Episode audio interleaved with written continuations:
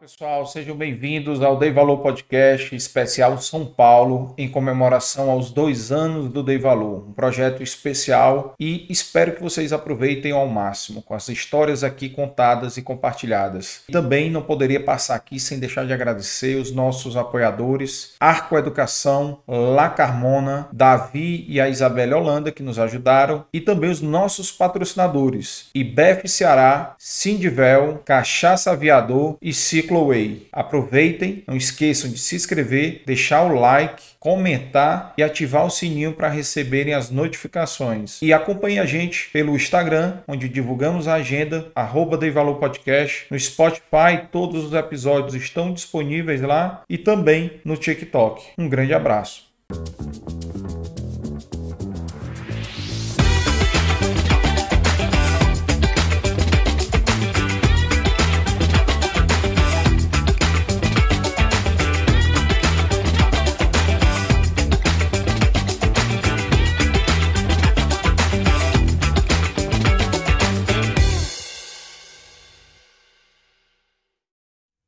Olá, sejam bem-vindos a mais um episódio do Dei Valor Podcast.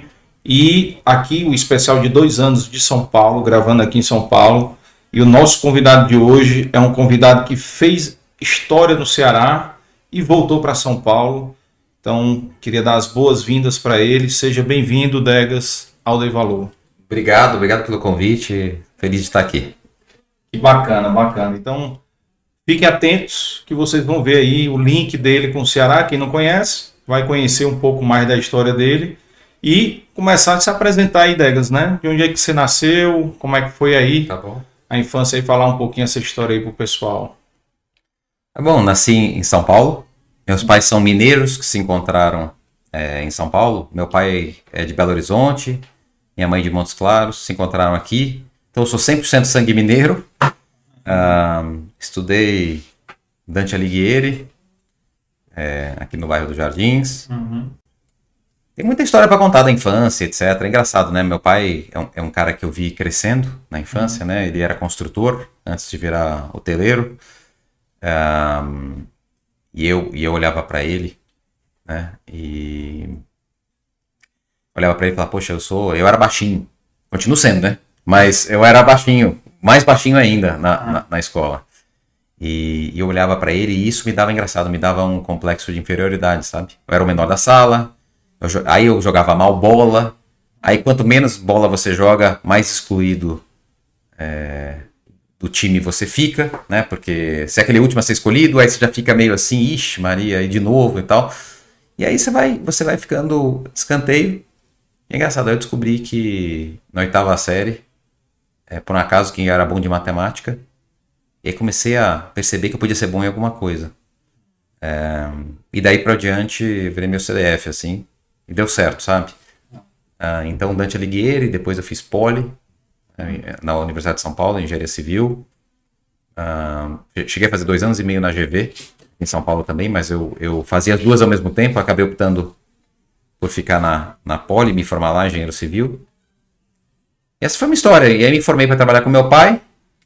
Tu tem. Tu, só uma pergunta. Uhum. O, o teu pai, por que, que ele virou hoteleiro, de construtor hoteleiro? Teve um ano que foi muito ruim para as construtoras do Brasil inteiro.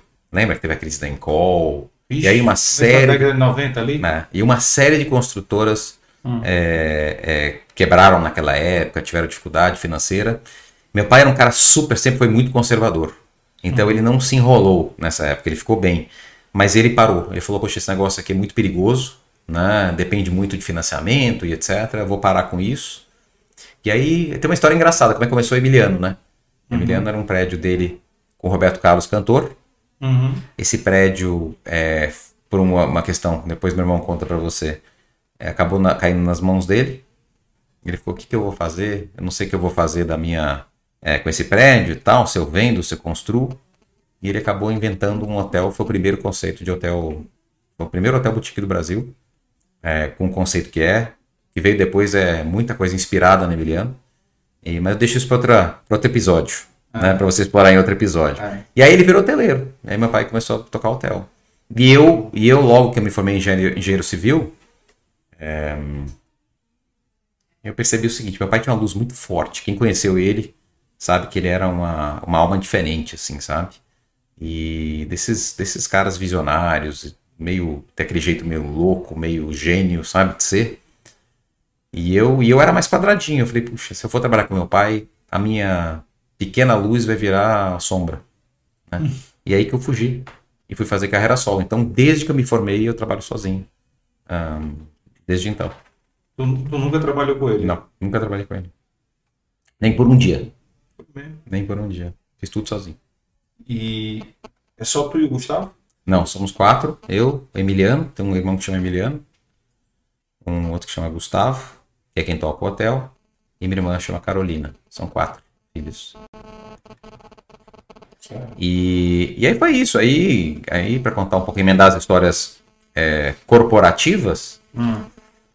é, eu acabei montando uma, uma empresa. Eu tinha uma empresa de logística que meu tio era sócio. Eu fui, fui lá, entrei logo no comecinho. É uma empresa que estava em recuperação. E esse caso de logística é, foi minha primeira história. Assim, eu com 22 anos, eu era. Tava fazendo faculdade ainda? Não, me formei com 21. E, e aí eu entrei nessa, nessa empresa e a empresa cresceu muito, sabe? Naquela visão, isso era 96. É, eu tenho 49 anos hoje, né? Naquela, naquela época, a gente já começou a ver a, a, o começo daquelas entregas em casa, 1406, que era a base do que veio o e-commerce depois, né? Uhum. Então, essa empresa, é, eu, eu tocava ela com meu tio, meu tio morava nos Estados Unidos, então acabava eu tocando a, a empresa o tempo todo. A gente cresceu muito rápido. Uh, então a gente virou quase que o principal entregador de e-commerce do Brasil. Né? Era bem pequenininho o mercado na época, era bem pequeno. Um concorrente nosso tinha Submarino, a gente tinha as outras. É, e aí em 2000 eu conheci o Ike Batista, estava consolidando o setor. Então ele falou: Poxa, eu acho que tem uma oportunidade de criar uma empresa grande de entregas privadas para concorrer com o Sedex, que era o principal. Naquela época tinha Vaspex, Variglog e o Sedex. Pô, eu acho que a gente consegue criar uma empresa para competir com o Sedex, né, com muito mais especialização em e-commerce, e ele propôs a, a, consolidação de cinco companhias. Né? Então a minha era uma das cinco.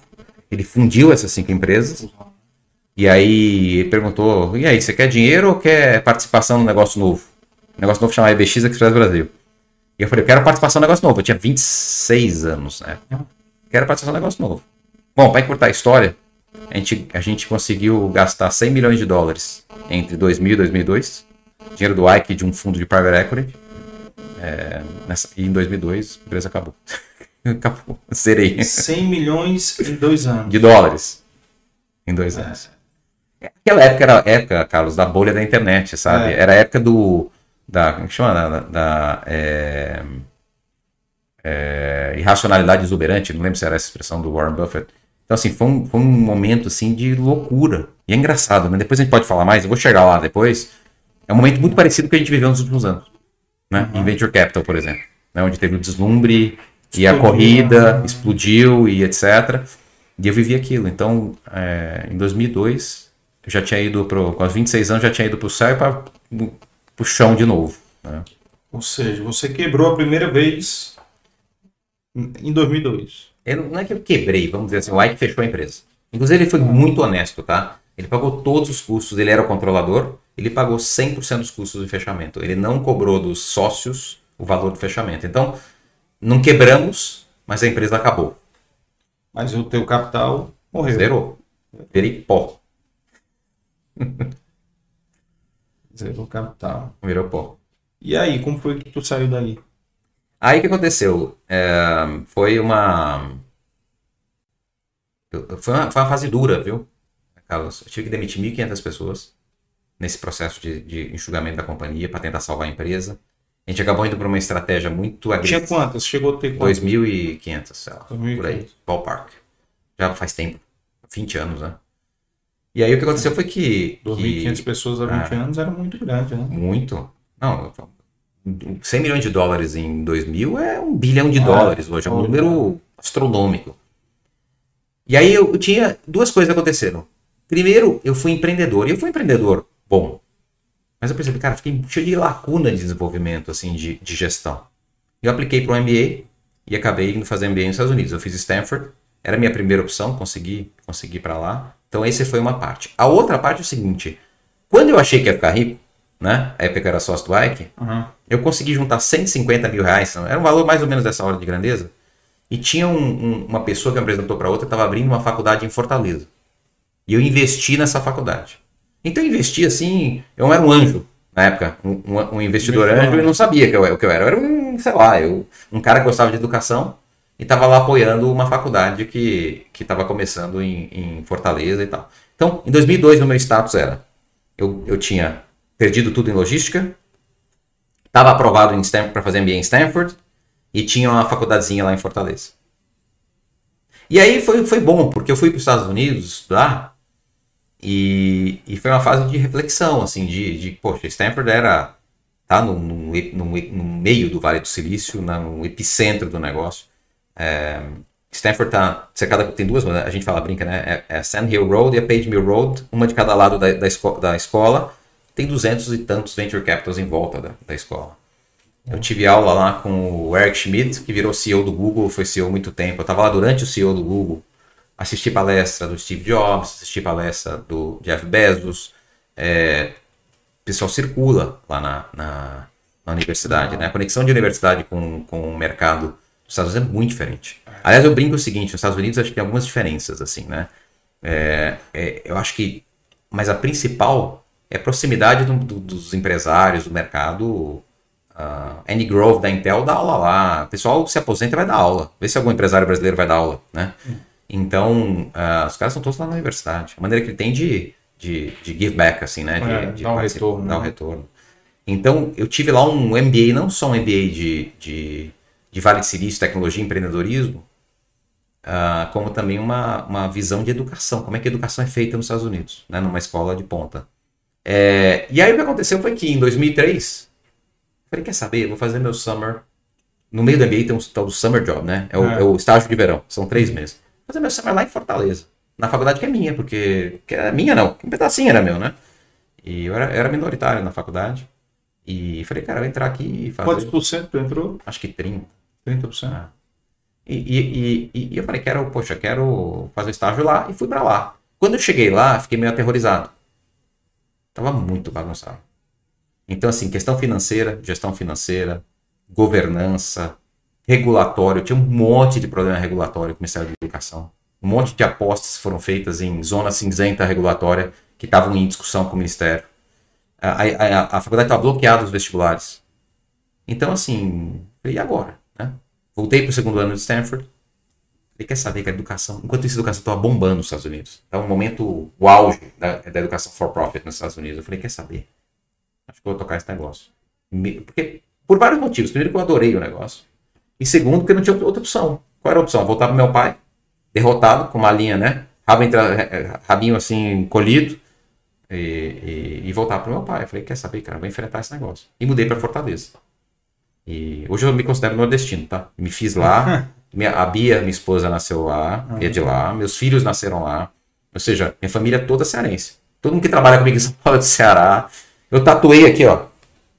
Latitude e longitude do Ceará Olha no aí, braço. Cara. Não, sou. Então posso falar, assim. É, é, eu fui para lá, assim, mas na época que eu mudei para Fortaleza, na ótica de um paulistano é, é bairrista, eu tava indo pra Guiana Francesa. Era tipo isso, sabe? Era tipo, você assim, tava indo para outro planeta. Minha família falou, meu Deus, né? Era muito, muito, vai, equivalente a alguém falar hoje, vamos mudar para Roraima, vamos mudar para não sei daqui de São Paulo, entendeu? O pessoal não entende que tem um monte de oportunidade, dá para fazer coisas, etc, né? Fui para lá. 2004, isso? 2004. Eu tinha na época 120 mil dólares de dívida com Stanford, do financiamento estudantil que eu fiz para estudar. Tinha zerado meu capital, é, e, e, a Bia me acolheu, engraçado, né? A Bia eu conheci ela no Summer, a gente ia começar a namorar, e ela me levava, não tinha carro, ela me levava. Não pedia dinheiro do meu pai nem a pau. De jeito nenhum, sabe? Queria fazer sozinho. E a história foi feliz, Carlos. Deu, daí foi dando tudo certo. A gente pode falar de várias etapas aí. Foram 17 anos de, de desde o investimento. No comando da, das faculdades, eu fiquei de 2004 né, 100% dedicado a elas como presidente, de 2004 a 2019. Foram 15 anos como CEO, 17 anos desde o investimento. E, e foi a área que eu mais. que eu acabei conhecendo mais, educação, que eu mais fiz coisas, que eu mais Né? É... E a gente, para contar assim um resumo, em 2004 a gente tinha uns mil alunos e 100 funcionários, mais ou menos, né? mil e poucos. Em 2019, 115 mil alunos, 6 mil funcionários. Né? Então a gente fez uma, uma história boa assim de, de crescimento. 2004 eram mil alunos, 100 funcionários, mais ou menos. 2019 a gente era. 150. No 2019 a gente era 6 mil funcionários, 115 mil alunos. A gente era o quinto maior grupo do Brasil em receita, porque nosso ticket médio sempre foi mais alto. Eu explico, a nossa estratégia era uma estratégia de ir pro, é, pro upper middle ou premium, né? Então a gente queria sempre ter tá, entre top 3 de cada cidade que a gente operasse. Então a gente depois entrou em várias cidades, sempre top 3. Né? Era uma, uma maneira de fugir dos. Na minha cabeça, era uma maneira de fugir dos grandes grupos. Estavam se formando os grandes grupos, eram grupos assim de escala pesada e de acesso, né? Era um play de acesso. E na minha cabeça eu falava, poxa, eu não posso competir. Já vinha aquela cabeça estratégica, sabe? De regional. Primeiro, vamos consolidar o Nordeste. Segundo, vamos para um segmento onde os grandes grupos não, não, não estão olhando, né? Porque é mais difícil, é mais capital intensive e tal.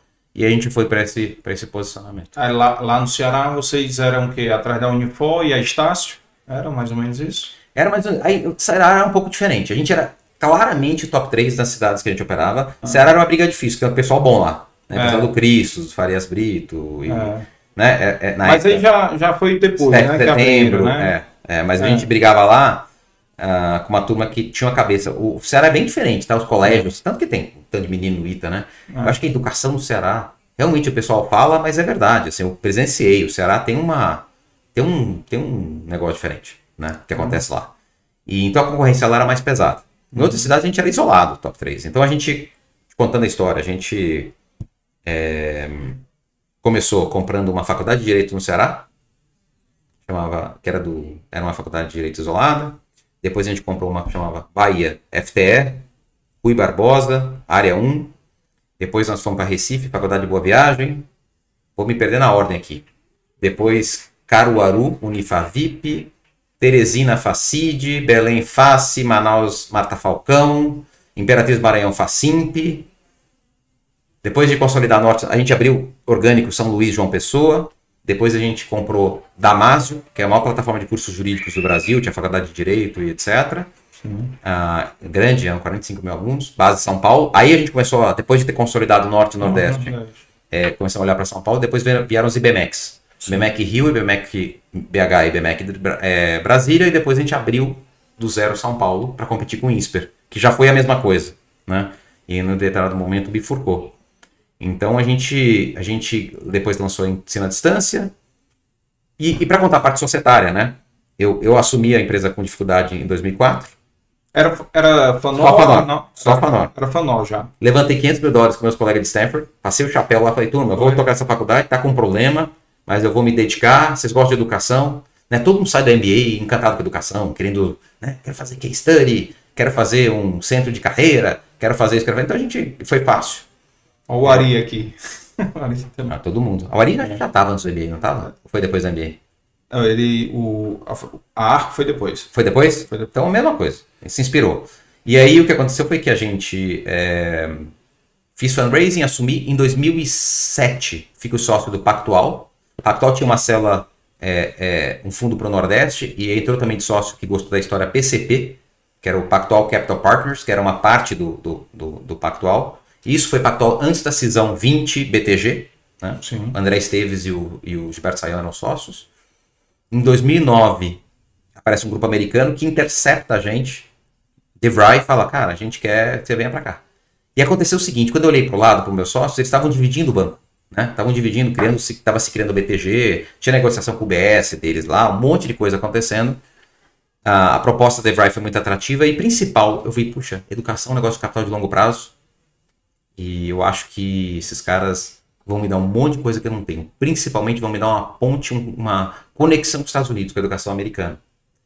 E, e aí eu acabei, nós acabamos comprando a parte do, do, do, do PCP, do Pactual. DeVry entra em 2009 e eu fico CEO da DeVry num primeiro momento só Brasil. Né? Eu fiquei de 2009 a 2019 no grupo. Depois eles me deram uma vertical de tecnologia e negócios. Depois me deram tudo que era fora dos Estados Unidos. Então cuidava de Índia, México, Peru, Caramba. um monte de coisa, além do Brasil. é. Então, acabei. É engraçado, eu sou um empreendedor que acabei sendo presidente de multinacional, Ah, é, multi-país, acabei fazendo um monte de coisa da vida corporativa, entendeu? Pô, tu saiu viajando nesses países tudinho aí. Viajar, eu- a base sempre foi São Paulo, Ah. mas eu ia e voltava. Pra Índia eu fui quatro vezes no ano. Ah, quando fez a. E é longe, hein? Caraca, bicho. Quando tu fez a compra, ah, quando fez a venda para DeVry, aí passou a sede para São Paulo? Não, eu passei a série para São Paulo depois do IBMEC. O IBMEC era uma, era uma escola flagship. Eu lembro até que a gente pagou na época, era uma fortuna, tá? Pagamos 725 milhões no IBMEC em 2016. Né, o grupo pagou. É, e, e então, nessa época eu falei, poxa, é muito dinheiro numa universidade só. né, Era uma rede, na verdade. Uhum. E a gente. Aliás, a gente ganhou, veio, veio junto com o IBMEC, vieram, veio uma Unimetrocamp em Campinas também. A gente foi com operação em Campinas também. Então. é, foi isso aí. Qual foi o ano do IBMEC? 2016. 15 para 16. 16. E aí mudou uma sede pra cá. É muito engraçado, né? É, um amigo meu falou isso e é verdade. Você vem pra São Paulo, vem pra São Paulo, tinha, seis, tinha muita gente na época, né? Vim pra São Paulo e a secretária, Hum. né? era minha assistente, né? A gente veio pra São Paulo. E, e um dia você acorda de manhã, tem 500 caras no prédio, entendeu? É muito engraçado. O pessoal segue, né? A liderança, a estratégia. Você vai trazendo, natu- você nem vê acontecer. É. é E a gente deixou os times grandes no Ceará, de processamento e tal, e a estratégia veio pra cá. Trouxe todo mundo para cá. trouxe bastante gente de estratégia para cá. Muito, outros acabaram se adicionando. Na verdade é o seguinte, né, Carlos? É, o, talento tá em São Paulo, cara. Eu- sabe que a Faria Lima aqui é dominada por cearense. Isso aí. Mas o cearense sai de lá vem ganhar dinheiro aqui. Entendeu? O pessoal segue o dinheiro, não tem jeito. É, é, dá para contratar gente muito boa em São- em- no Ceará, que tá lá porque gosta da- do, do estilo de vida, etc. Porque é maravilhosa a vida lá, né? Dá. Mas eu vou te falar, os cearenses, maioria dos cearenses é, top de linha estão aqui, estão aqui atrás do dinheiro. Aliás, haja cearense danado nessa cidade, Deus me livre. Né? Tem. É o, como diria o Ivo Machado, nosso amigo, é o, é o nordestino modelo exportação. É, Cearense. é, eu falo que é o, é o plano cearense de dominação do mundo. É tipo isso, cara. Muito engraçado. É o plano pink cérebro. É, é isso. Mas assim, então o pessoal vem pra cá. Então fazia sentido pra, pra. Eu acho assim que quando a empresa cresce muito, a fricção de atração de talentos diminui muito quando você tá em São Paulo. Mas demais. Demais. Ah, tô em Fortaleza com a minha empresa, não consigo contratar um diretor comercial de primeira, não consigo contratar um, um cara de TI de primeira, etc. Tá todo mundo aqui. O Brasil inteiro. Vem pra cá, entendeu? Então, então. É uma pena que seja assim, mas é assim. né? Então a fricção cai, cai é, reduz muito, você consegue contratar gente muito boa aqui. Uhum. É, é, é, Ceará aqui tá, como você falou, né? O ITA, você vê todas as aprovação das escolas do É Ceará. incrível. Incrível. Sério, é um case, cara. E acaba que essas mentes, né? Raramente elas voltam para lá, né? Poucas, só as que têm muita raiz, que têm dificuldade, porque as oportunidades, eu acho que não me lembro, algum dos convidados falou isso, ou, ou conversando com alguém, que eles vão buscar na, no ITA, né? Vão. O, o- a Faria Lima vai lá no, no ITA pegar as cabeças. Entendeu? Então, assim, tem é, muitas oportunidades para ficar aqui e ganhar vida aqui, né? Sim, E tem, sem dúvida. e tem histórias de cearenses que saíram, voltaram, saíram, voltaram, como a gente recebeu na, na semana passada aqui o Tirso. né? Então, você conhece também o Tirso, então é uma história legal também, bacana. Então, plano, o plano tá dando certo, viu? Sim. É. Sim. Você, como cearense, né, dizendo... Eu sou cearense, É, não vem não. É, pô, tem... Tá falando, tá, tá ainda falando com sotaque ou não? O Eu cheguei, eu, cheguei no, eu, cheguei no, eu cheguei no Ceará completamente destruído. Eu devo tudo à Bia, que me aguentou. Uhum. A Bia, a Bia encarou comigo, assim, momentos difíceis, assim, de, né, de, de fazer o, o- a virada da faculdade, que estava em dificuldade, de todos os tipos. Ah, e aí, eu tenho todas as minhas alegrias no Ceará, assim, tudo que, tudo que... a- meus amigos, aliás, meus amigos Ceará são os amigos do coração, e, e minha turma do, do, de São Paulo é lotado de cearense. Mais da metade cearense. Então, na verdade, é. Fica. Né? É. Ficou. E, e também você tem. A, a- Bia chegou a trabalhar contigo ou não? Não, Bia não. Bia é advogada, Advogada, né? é, foi advogada há muitos anos e hoje ela é artista. Artista Ah, é? plástica. É, Ah, danada legal. ela, viu? Danada. Ela já breve vão ouvir falar dela. Ah, legal. Artista plástica. Ah, ser a Bia- artista, artista plástico tá no local certo, viu? Mas ela é, ela é muito criativa. Ela é, É. brilhante, assim. Ela, ela, ela tem uma capacidade associativa. Uhum. Pô, eu pô, estudei com muita gente inteligente. Fiz Poli, fui pra Stanford e tal. Eu nunca... A capacidade associativa dela é, é top 0,1%. né? As pessoas ainda vão entender. A arte dela tá muito, é muito profunda atrás do que ela escreve, que ela põe na primeira página. A primeira página é... é se você quiser descer, dá pra ir lá embaixo. né? Então ela é muito boa nisso. Bacana. E tu tem voltado lá no Ceará? Frequência? voltado pouco. Né? A gente tem um investimento na 5 lá no Ceará, então às vezes eu estou interagindo com a 5, às vezes a Bia vai de férias para lá e eu, eu apareço, mas nem tanto. Eu estou trabalhando. Porque, Carlos, aí a história é o seguinte, né? Aí em 2019 já estava grande, os americanos começaram a tirar um pouco de foco do Brasil, porque o Brasil tinha passado por vários anos difíceis, então a faculdade crescia muito pouco. Porque assim, você tem que entender o que é o americano, né? O americano, quando investe no Brasil, na ótica do americano, lá era Midwest, cara de Chicago, turma de Chicago, Que é um retorno alto. é, é, pensa que deve ser da China. É igual a gente na China. Você imagina se tem um negócio na China que cresce 8% ao ano, 10% ao ano, que era o finalzinho dos, dos anos lá. Acaba, vai ser um desastre. Né? China você espera 60% ao ano. Então eles começaram a perder foco com investimentos. Aí eu comecei a pensar, puxa, aí tive o meu caso do meu pai faleceu em 2017, em 2017. E eu comecei a pensar, puxa, estou fazendo isso há um tempão, ah, tenho vontade de fazer outras coisas. Eu já tinha feito uma série de investimentos como pessoa física em vários negócios que deram certo. Falei, quer saber, cara, eu vou fazer. Vou fazer da minha vida. Vou desenhar uma fase nova da minha vida. né? Quero fazer uma coisa nova. Vou fazer o quê? Vou fazer tecnologia. Vou investir em tecnologia. Eu acho que junta tudo: empreendedorismo. No final das contas, o meu papel, acho que assim, se você fizer o meu, meu propósito na vida é ajudar empreendedor. É a coisa que eu mais gosto de fazer. Ajudo vários que me pedem. Cara, atendo todo. Tenho uma política assim, de atender todo mundo, responder todo mundo. Não pelo LinkedIn. LinkedIn eu não consigo, cara. Tá entupido. Ah, É muita coisa, mas assim, é, é, as pessoas que me procuram, mandam e-mail, etc., ou, ou que me apresentam, eu tô ajudando o empreendedor, é meu, é meu papel na vida, sabe? Falei, poxa, de repente eu posso fazer disso minha profissão. né? E aí que eu comecei tecnologia, investimento, e falei, pô, fui jogador 25 anos, né? Deixa eu ser técnico agora também. é, é bom, né? Fui bom jogador, É. mas deixa eu ser técnico. Eu tô aprendendo a ser técnico agora. Né? Tem assim. é, às vezes eu talvez entre demais em campo, tem que sair um pouquinho. Mas é o que, aí começou em 2019 uma nova fase. Eu acabei saindo da DeVry em 2000 e fiz minha sucessão para um cara muito bom, que é o Thiago Saião, que é. Ele veio com o Damasio, depois assumiu o IBMEC Damasio. Sabe uma hora que você olha para lá e fala, esse cara é melhor que eu, bicho, que ele tá fazendo aqui, né? Deixa ele fazer, Uhum. né? E esse é um erro que os em- empresários fazem, sabe, Carlos? Eles Achar que são. acham que eles têm que fazer tudo, cara. né? Não, você tem a visão, você não precisa ser o executor do negócio. O cara, para ser CEO de uma empresa, tem que ter uma paciência de, de rotina, de fazer orçamento e revisar orçamento uma semana revisando orçamento. Se você não passa uma semana revisando orçamento e vendo, discutindo estratégia com o seu time, arruma alguém que faça, porque você já está deixando de fazer uma coisa, né? Então, então, em algum momento eu falei, poxa, tem um cara bom, vai preservar meu legado e, e poxa, eu, eu vou fazer outra coisa. Aí começa a Water, que é o que eu faço hoje. Meu terceiro emprego. Teu né? terceiro emprego. Meu terceiro emprego. Espero que o último, acho que eu fique aí. Espero que eu fique até o final da vida na Water. E que Mas- seja longa.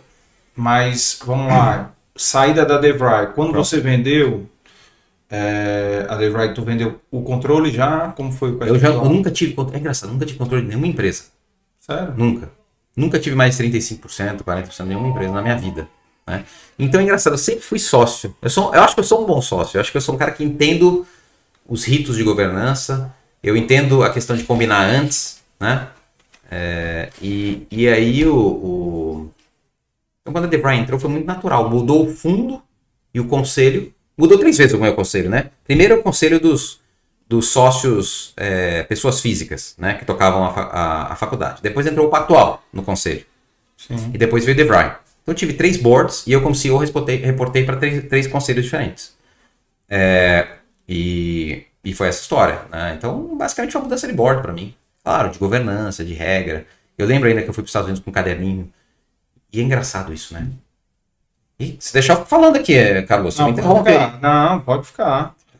É, Aqui, aqui é o palco é, é seu.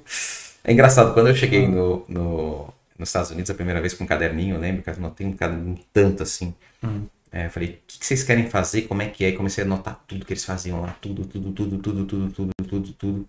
Eu falei, e o que, vocês têm aí de plano de integrar, integrar que parte, não integrar que parte, o que, é igual, que é? Eles não sabiam nada. Nada. Eles eram péssimos integradores. Então a gente se auto-integrou a DeVry. É muito engraçado. A integração foi de baixo para cima. E eu, e eu com a minha cabeça de integrador, que eu acabei virando no, na história de, de, é, de educação, eu tinha, eu, eu, eu sugeria caras, cara, isso aqui não pode ficar no Brasil, tem que ser aqui, tem que ser centralizado. Essa outra é aqui, essa aqui a gente conecta, desenha organograma, desenha linha pontilhada, linha contínua. Eu fiz toda a integração. Porque eu, eu falava, não posso ser uma célula. Geralmente o empreendedor quer autonomia. É engraçado. Por isso que eu cresci lá. Autonomia, esses caras me enchendo a paciência e não sei o quê. E, eu, e é engraçado, eu pensava estrategicamente. Falei, não, cara, se eu comprei, se esses caras me compraram, é para ter sinergia, ganho de escala. Vamos integrar aqui, integrar ali, conectar esse ponto. Eu tentava dar exemplo. Porque tinha os outros caras adquiridos pela DeVry que davam, resistiam à integração. Né? E aí, engraçado, eu acabei liderando a integração ao contrário. Acho que eu nunca vi isso acontecer. Foi um negócio maluco. Né? A gente se integrou. E, e, e, acho que tá isso, por isso eu, teve um momento que eu fui número 2 do mundo, tal, por causa, talvez por causa disso, porque eu entendi a estratégia e etc. Depois entrou outro cara que virou número 2 do mundo, que hoje é o CEO. É, mas, mas é um pouco isso. Essa foi a história. Legal. A sede da DeVry é em Chicago, é? A sede é em Chicago. Chicago. Aliás, a sede, a sede era no, no subúrbio de Chicago, depois mudou para Chicago. Foi? Eu fui um dos que advoguei para mudar para Chicago, por causa de talento e energia do... Na cidade. É. Mesma coisa. Facilidade, né? E, certo, saiu em 2019, saiu da. da então, da aí, aí com a história. E é, e é só para fechar um pouco de educação, capítulo ah. de educação. Acho que aprendi em, em, educação, que é uma área que eu fiquei especialista, né? Então ia, desde se quiser discutir comigo plano de ensino, matriz de tagueamento de conteúdos para ficarem adaptativos, uso de AI na educação. Mas se quiser discutir comigo regulação, financeiro, M&A, valuation, liderança, desenvolvimento de pessoas. Eu acabei, foi onde eu aprendi tudo, vamos dizer assim. E foi uma área que eu sou, eu sou especialista. Eu era, né? Agora já estou fora de fora. Quatro anos fora, já fiquei meio enferrujado. Mas eu era especialista em tudo, entendeu? Eu, eu sei lá, eu, eu fiquei conhecido no Brasil em educação superior é, por conhecer profundamente o tema.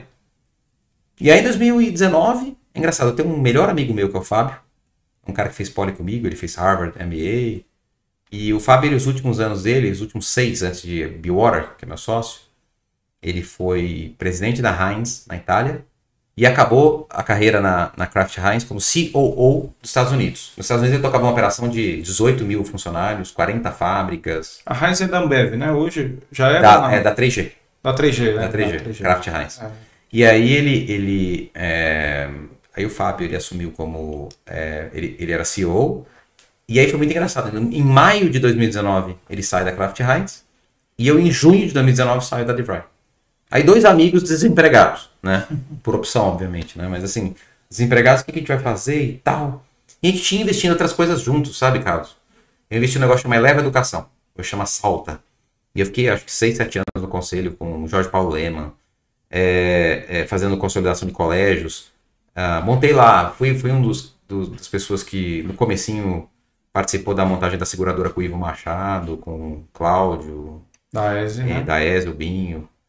E, e, então assim, a gente, a gente. Eu acabei construindo outros negócios, mas eu gostava da tecnologia. Eu falei, cara, eu queria ir para um carrota. Aí eu resgatei o negócio de Stanford, é engraçado. Eu acho que eu sou. Acho que aprendi devagar. Na época eu não entendia direito o que estava acontecendo no Vale. Eu fui entender o Vale depois que eu saí de lá. Né? É... eu achava muito arriscado a tecnologia. E aí tem um estalo. O Fábio e eu, vamos investir, vamos. Vamos ajudar os empreendedores, vamos. É o que a gente sabe fazer. É, nós somos operador. Fábio é operação gigante, Fábio tem operações grandes. Né? Falei, cara, vamos fazer isso aonde? Aplicada a tecnologia. Por que tecnologia? Aí tem vários motivos, mas um deles é porque, em geral, os fundos de early stage de tecnologia não são formados por operadores, ex-operadores. Alguns são, a maioria não é. Depois a gente pode se diferenciar muito nisso. A gente pode pegar esses caras que são primeira vez que estão empreendendo, e ajudar esses founders a crescer e, e, crescer seus negócios. A gente pode ajudar muito esses caras, dedicando esforço, etc. E aí surge a Biora.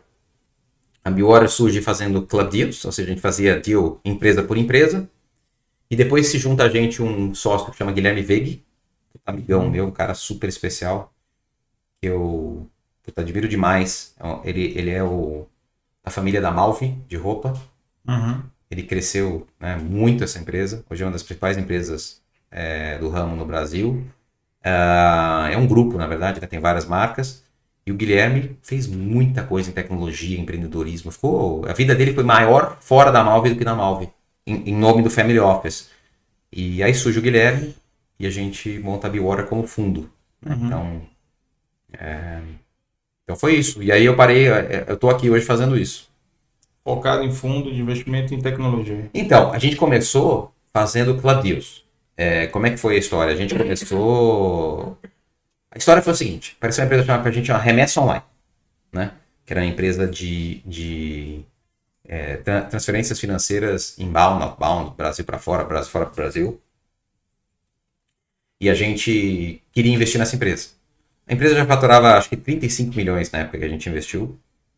Então, eu, a gente, primeiro, a gente. Não adianta o Fábio e eu investimos em startup, e, e hoje o Guilherme, porque a gente não consegue ajudar tanto o cara que está na garagem, bolando a ideia, está com PowerPoint, testando produto, desenvolvendo sistema. Eu acho que a gente é muito mais.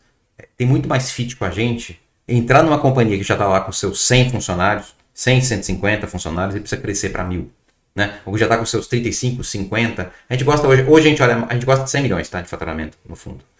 É, que está lá para cima de 100 milhões. Ah, uns 50 é uma exceção é, que esteja crescendo e que já tem aqueles desafios de execução. Essa é a fase que a gente gosta.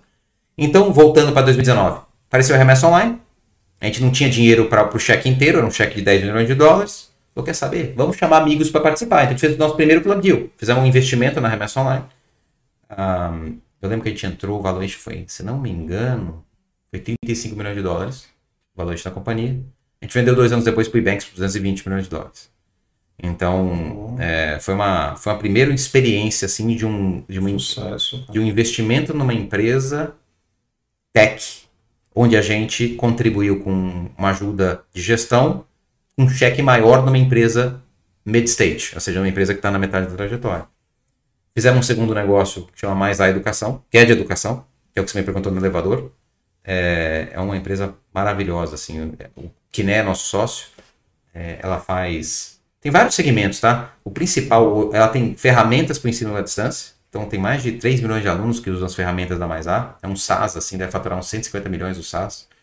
Ele tem uma parte de, de OPM, que é, é white label. Então, por exemplo, as PUC, PUC Paraná, para dar um exemplo. 100% do EAD da PUC Paraná a gente que faz é, sem venda, currículo, etc. os professores dele atuam, mas o resto é tudo a gente que faz.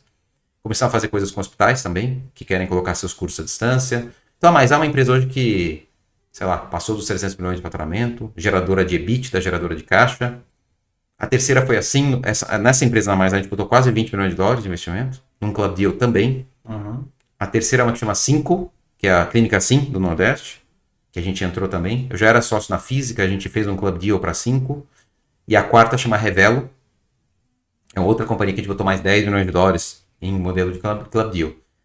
A gente conseguiu achar o seguinte, Carlos, nessas quatro empresas, é, um, um, eram quatro empresas maiores, né, com faturamentos aí daquela ordem que eu falei, é, onde a gente podia realmente ajudar na gestão e botar cheques maiores. Então a gente fez quatro club deals. Até que chegou um momento que a gente falou, poxa, vamos, vamos fazer, vamos fazer é, um, um, Vamos fazer um fundo, porque esse negócio de club deal, o problema do club deal é o seguinte: é, você está colocando o dinheiro do investidor. A vantagem é que o investidor consegue escolher a empresa que vai investir. Você, você apresenta a empresa para ele investir. A desvantagem é que não tem uma empresa não mitiga o risco da outra, porque elas estão em fundos separados. Então, a gente falou, vamos lançar um fundo novo. E aí a gente lançou o fundo da Bewater, que é um fundo de growth, para fazer série B, para fazer a mesma coisa que a gente fazia antes, um, mas com esse posicionamento. Sendo que diluindo o risco, né? Diluindo o risco em várias empresas, mas ainda com posicionamento de empresas de maior porte, ou seja, de empresas é, acima maiores. de 100 milhões. Acima de 100 milhões, a, a, gente fala o seguinte, são empresas acima de 100 milhões, que cresçam 30, 40, 50% ao ano, que tem um burn muito baixo, ou seja, que não queimem caixa, é, que tenham setores grandes, que a gente saiba quem é o comprador dessa empresa. Muita gente que investiu em early stage é, não vai saber para quem vender as companhias. Então tem que ter o nome comprador Brasil, cara, é um país de janelas curtas, que abrem e fecham. Então se você não aproveita a janela, você entra pelo cano. É, claro, com fundadores excepcionais, porque o jogo de venture capital é um jogo de você Você não exerce. Você está surfando a onda do, do, do, fundador, ou seja, você é passageiro no ônibus dele. Você dá ideia, dá um grito lá, vira para direita, vira para esquerda. Mas quem está dirigindo é ele, né? É, e, e, então, um pouco essa pegada, sabe? E é uma tese que é engraçada, uma tese que tem pouca gente no Brasil é, fazendo Série B. Segundo a McKinsey, oportunidade de 2 bilhões de dólares no Brasil, na América Latina. Pouquíssima gente fez, fez isso. Porque é o seguinte, deixa eu contar a história de tecnologia para você, que eu acho que pode ser... Bacana. Você me interrompe qualquer coisa. Não, conte. Tecnologia é o seguinte, é, você vai para os Estados Unidos, é, você tem um ecossistema formado de Venture Capital. Né? Venture Capital é uma subdivisão do Private Equity, que investe em empresas aceleradas é, e, e, busca um jogo estatístico. Né? No jogo de Venture Capital, você investe em 10, 15, 20 para acertar uma. Por quê? Porque o pessoal percebeu o seguinte, que quando essa uma dá certo, vira, vira meta, vira Nubank, vira 99, né? Uh, então vira quinto andar. Então, assim, quando dá. Então o pessoal coloca as, as empresas. O que, que é o fundo de venture capital na essência early stage? Eu faço uma série de investimentos para acertar alguns. Né? É, quando acerta, por exemplo, fundo, fundos, os fundos é, que acertaram a mão em unicórnios, vai em torno de mais de 100 vezes. De, na, na, empresa, de mais de 100 vezes. O fundo acaba dando mais de 10 vezes o dinheiro do investidor. Então, quando você acerta o unicórnio, é coisa linda. Aconteceu 24 vezes na América Latina. Muito poucas vezes. O montante de volume que é, que, é, que é investido. Então, o Venture Capital surgiu, né, nos Estados Unidos é super moderno. No Brasil, de repente, deu um estalo. Porque é a primeira vez na história que você tem gente saindo da faculdade querendo fazer é, Venture Capital, no meu tempo o pessoal saiu da Poli e ia no mercado financeiro. É a primeira vez que você tem capital né, para fazer isso. No meu tempo eu fazia, estava na Fanor lá, não tinha quem investisse. Né? E é a primeira vez que é, é, você pode montar um banco sem agência, se você quiser. Né? Você, a tecnologia te permite fazer Isso. modelos de negócio né? sem, sem agência, né? distribuir um, sei lá, um, um podcast pela internet, que antigamente era, pô, não faz tanto tempo, né? Tinha que ser uma outra coisa, fita, é. CD, sei lá, não tinha, né? Não existia, né? Podcast, na verdade, né? É jornal. Não, já existia o YouTube, né? Mas. É, não, vamos não, antes. É, antes. antes não... não tinha nada. Né? O YouTube é e, aí, e aí o, o. É, não, é, não faz tanto é. tempo assim. 20 anos atrás não tinha YouTube. Tinha? 20 anos não tinha. Tinha. O YouTube foi, ele foi fundado em 98, se eu não me engano. Fundado em 98, mas assim, popularizado. Era né, minúsculo. Depois, era, era minúsculo. minúsculo. Bom, e aí havia esse ecossistema nos Estados Unidos. Aí, de repente, no Brasil, esse negócio pega fogo em 2016, 2017, começa a surgir os unicórnios, etc. Uhum. Bom, aí veio a crise, né? Ah, um, de repente surgiram os unicórnios, as pessoas começam a contar a história de que fizeram 100 vezes, 150 vezes nas suas empresas, chegou a 400 vezes em alguns casos, uhum. e taxa de juros 2%, aí uhum. todo mundo começa a querer investir em tecnologia, cara. E aí virou um negócio assim.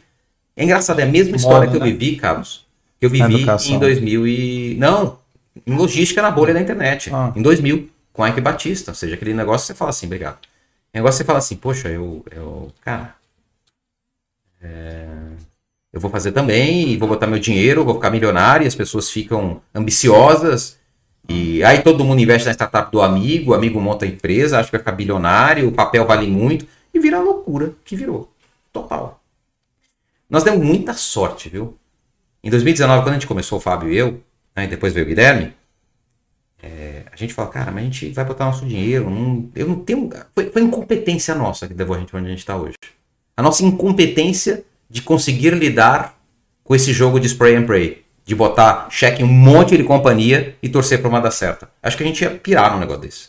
A gente não ia conseguir fazer porque a gente é um cara que a vida inteira foi CEO e o Fábio também. Então, a gente é um cara que toca um negócio só. Quanto tomar, como é que eu vou botar 30 empresas e torcer para duas darem certo? Tem que né? ter coração, viu aí? Coração bom. Então, mas é, mas aí, aí foi essa história. A gente, a gente falou, cara, a gente caiu por acaso. Só que quando a gente estava fazendo série B, remessa online, e eu olhava os unicórnios, os fundos e sequências de investimento, eu olhava e falava, puta, deve ser muito ruim.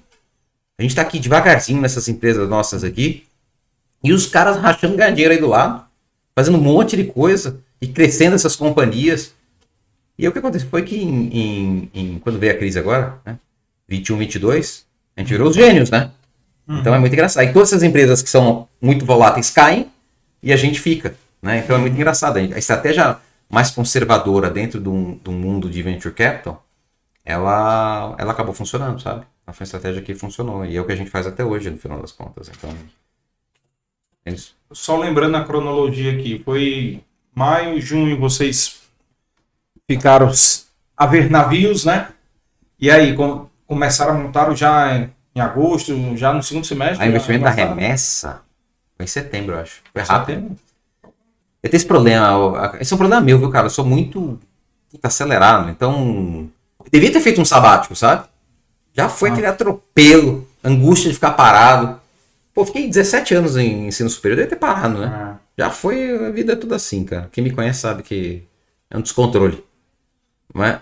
Mas é, é. A vida de empreendedor, cara. A vida de empreendedor é mesmo. Não Sei lá. parado. É, foi isso. Ah, angústia... Me senti desempregado, cara. Falei, não tem cabimento isso aqui. Ah. Tem gente que faz sabático, consegue. É. Eu admiro, eu não consigo. É. Mas não é, mas não é, não é virtude minha, não, viu? Isso é defeito. Cara, não sei, tem, é, tem gente que se dá bem aí fazendo sabático, volta mais, né, sei lá, entusiasmado, né, depois, mais dedicado, mais... O meu sabático foi MBA, sabia? Acho que os meus dois anos em Stanford foi meu, foi meu sabático. Foi, foi bom para mim. Mas eu podia ter feito um outro. Mas tudo bem, é a vida, deu certo. Ah. Deu certo. Acho que no final das contas, nossas, nossas fortalezas, nossas fraquezas são nossas fortalezas e vice-versa, né? É. Também, ao mesmo tempo, eu não deixo bola parada, né? Então, um pouco característica minha, tá? Às vezes eu chuto antes da hora, mas ao mesmo tempo a bola também não fica parada, não fica também muito tempo parada, entendeu? Então, é isso. É, deixa pra fazer o sabático quando eu fizer 60. Tá. Daqui a 10 anos, é. fazer 50 esse ano. Mas e você foi, você foi citado, já não dei valor, eu tinha te, te falado, né? Doutor João Fiuza, né, ele citou porque você tem um hobby, né, que o sinal largou o hobby por outro, né? Trocou, trocou o avião Não, pelo nos dois, tá nos dois, tá com os dois, nos dois. Tu trouxe o avião de lá? A minha história assim, eu, não, sou piloto há 25 anos. Pronto. Eu cheguei em 97. Ah. Por muito tempo eu voei, voei avião, né? Ah. E, e, e aí, em 2000 e Faz, eu tô com 600 horas de voo de helicóptero. Deixa eu pensar quando é que foi. Faz uns 6 anos, talvez? 7 anos? Ah. Pô, fui voar no helicóptero de um amigo. E o cara me botou em voo. Eu tinha morrido de medo de helicóptero. Ainda tenho medo de helicóptero, tá? Ah. Esses bichos tudo perigoso, viu? O pessoal fala que não é, mas é, tá? Ah. E, e, e aí. É, é igual moto, sabe? É, bicicleta. Quem pedala na estrada, quem anda de moto, mesma coisa, cara. Você não pode. Você tem que respeitar tem que respeitar o negócio, entendeu? Detalhe pro pessoal que tá assistindo é que ele veio de moto, viu pra cá? então... Mas pertinho, tá? Eu não fico andando em estrada. Estra... Aliás, ou eu ando em estrada ou eu ando pertinho. Na cidade, cruzar a marginal aqui em São Paulo, você tá doido. Mas. É... Mas aí foi isso. Eu... E começou como, cara? Paixão pela aviação. Aviação? Eu morria de medo de avião. Era uma dor para mim voar. E eu comecei a voar porque eu tinha medo de avião e admirava. Eu admirava, mas eu morria de medo. Eu passava mal nas viagens internacionais, viagens. Tomava frontal, tomava alguma. Não tomava porque era novo, mas era criança, mas assim. É. Mas ia me tremendo. Devia tomar, viu, frontal. Não tomava porque passei mal por causa disso, né? Não tomava. Era cirurgia sem anestesia, sabe? Ah. E, e aí comecei a voar e apaixonei. Até hoje tenho medo de voar. Mas eu acabei indo longe, assim. Hoje eu piloto jato. É e helicóptero a turbina. Eu fiz teórico do PLA, vou checar meu PLA em fevereiro, piloto linha aérea, que é a categoria, é a carteira mais. mais é... Profissional, né? Profissional piloto comercial, depois meu PLA. Né? É. Então eu gosto desse negócio. E o João, o João realmente estava na escola comigo. A gente fez escola junto, de helicóptero. É um negócio viciante esse troço, porque, uhum. putz, é um carro voador, né? Você pousa onde quer, faz o que quer. De novo, tem que respeitar. Uhum. Tem que respeitar. E eu sou apaixonado por esse negócio. Tanto, tanto avião não tenho mais, eu tenho uma cota da Avanto, que é uma empresa de compartilhamento. E uhum. é uma empresa super legal de compartilhamento uh, de aeronave. Eu tenho uma cota lá, mas eu faço os treinamentos que os pilotos deles fazem e eu piloto. Uhum. Piloto o jato lá. Eu tenho um pedaço do pneu, um pedaço da asa é meu, o resto é deles, né? É compartilhado. Mas eu sendo na esquerda, sou comandante dos aviões, entendeu? Então é, é bem legal. Esporte, esporte. Mas voei tudo já, voei tudo. E, aliás, meus amigos do Ceará da Aviação só tem aviador bom lá, viu? É. Tem muito aviador bom lá. Patrol, Fernandinho. Fernandinho Diniz é, Fernandinho é, é o Demerval, meu professor. Demerval, é. meu professor. Voei muito com eles, com o Fernandinho e com o Demerval. E esses caras vão mesmo, porque voa tudo, né? Tem mão pra caramba. Fernando e... Gugel também, né? Também. Ele parou, né? Gugel. Parou, é. Parou. Mas aí eu, eu, eu fui longe, cara. Eu fui. Aí fui fazer. A voar multimotor, jato. E, e abrindo longe. E helicóptero, a turbina, e foi. É, o doutor João falou no, no, episódio, quem quiser assistir, se eu não me engano, episódio 32. Depois pega aí, Juan. É, ele falou que por sua culpa largou, largou o avião pelo helicóptero. Trocou o avião pelo não é culpa nada. É. Ele que, a gente tava junto nessa. É. E, mas que é legal, é. Pergunta pra ele, ele gosta, né? Gosta, gosta. Ele é.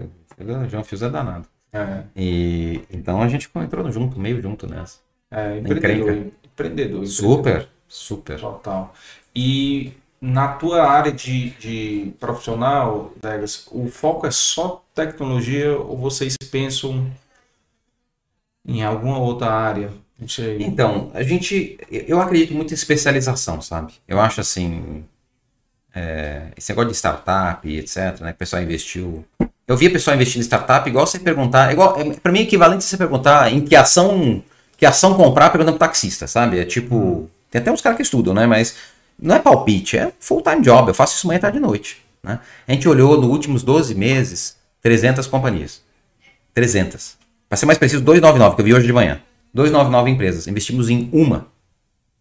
E estamos com duas que a gente está estudando. Uma que está mais, mais avançada e uma outra que a gente está conversando agora. Então, é difícil esse trabalho. É muito trabalho. Você vira empresa do avesso. Né? É, agora, a gente, eu acho o seguinte: para o nosso tamanho de fundo, é, primeiro que eu acho que a gente, de novo, tem pouca gente fazendo série B, esse tamanho de cheque, nesse tamanho de empresa em tecnologia no Brasil. Primeira coisa é essa. Segundo, eu acho que é o futuro. Cara, eu acho que eu acho que o que a gente viu com o ChatGPT até agora, você deve usar no dia a dia aí, todo mundo usa, é nada perto do que vai acontecer nos próximos três anos. Nada. Isso é nada. Eu li a matéria que dizia que o ChatGPT hoje gente fala onde ir no México. Daqui a dois anos vai falar, pra, é, é, ele vai montar a viagem para você, comprar os voos, você vai só dar ok, ele integra com o banco. Entendeu? Então, assim, é, vai mudar muito esse negócio. Tudo vai mudar. Eu acho quase inconsequente uma pessoa não ter um pedaço do patrimônio investindo em tecnologia. Eu acho que tem que ter. Né? Então, olhando para isso, né, é, eu acho que é uma tendência forte. Essa crise que a gente viveu agora é nada. É nada. Dez, das oito das dez empresas mais valiosas dos Estados Unidos são empresas de tecnologia. No Brasil, zero de 10. Nenhuma empresa das mais valiosas do Brasil é de tecnologia ainda. Então, assim, o Brasil é um país de oligopólios, de grupos que se formaram grandes consolidadores por falta de capital dos concorrentes, por falta de ecossistema, por regulação complicada, por, eh, por impostos complicados, uh, por falta de talento.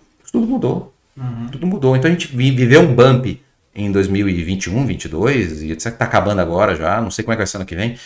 E, e, mas eu acho que no long term, longo prazo, vai ser, vai ser isso, entendeu? Então, então, eu acho que no final das contas tem uma questão da gente acreditar no mercado que vai acontecer, independente das pessoas terem se queimado, se queimaram porque fizeram de forma amadora ou, uhum. ou quiseram ir muito com muita sede ao pote. Tá? Uhum. Uh, o negócio vai acontecer.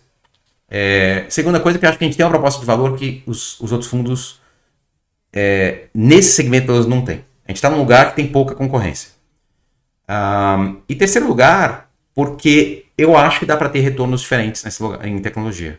A gente não fala, quando você fala num, num, num play brick and mortar, né, que você monta é, fábrica, tijolo, constrói, né, distribuição, né, é muito mais lento do que uma empresa de software, por exemplo, que é altamente escalável, entendeu? Então, quando você encontra essas três coisas que a gente encontrou, né, a gente nós acabamos de, gerir e, e, e o mercado e poxa, e, e, empresas que crescem muito e são especiais e com founders especiais, é um lugar que eu acho que é o melhor lugar para estar. Então, aí, quando a gente fala isso, tem muita coisa que dá dinheiro? Tem muita coisa que dá dinheiro. Mas tem que escolher, cara. É, aí eu prefiro ser o melhor. Eu brinco o seguinte, já brinco desde a educação, viu? Lá na educação fala a mesma coisa. Eu acredito o seguinte, cara, ser tudo para todo mundo será nada para ninguém. Entendeu? Ou você é o. Eu sou Eu quero ser o. Lá, o, o, o mais escolhido, nós queremos ser os mais escolhidos para quem gosta de azul e pronto. E vou ter 80% de share em azul, né? E quem gosta de vermelho vai para outro, não tem problema. Ah, não, vou colocar um vermelho, esse é o cara sem foco. Entendeu? Aí se perde. Né? Então, um pouco essa, essa visão nossa. Bacana, bacana. Dentro desse é, universo aí, 299 empresas, Qual é, quais são os setores que mais aparecem? Financeiro? Muita fintech. E fintech é um segmento que aconteceu basicamente porque tinha mercado grande e exit. Né? Mas a gente tem olhado health tech. Eu acho que saúde é uma área é, que, que tem uma.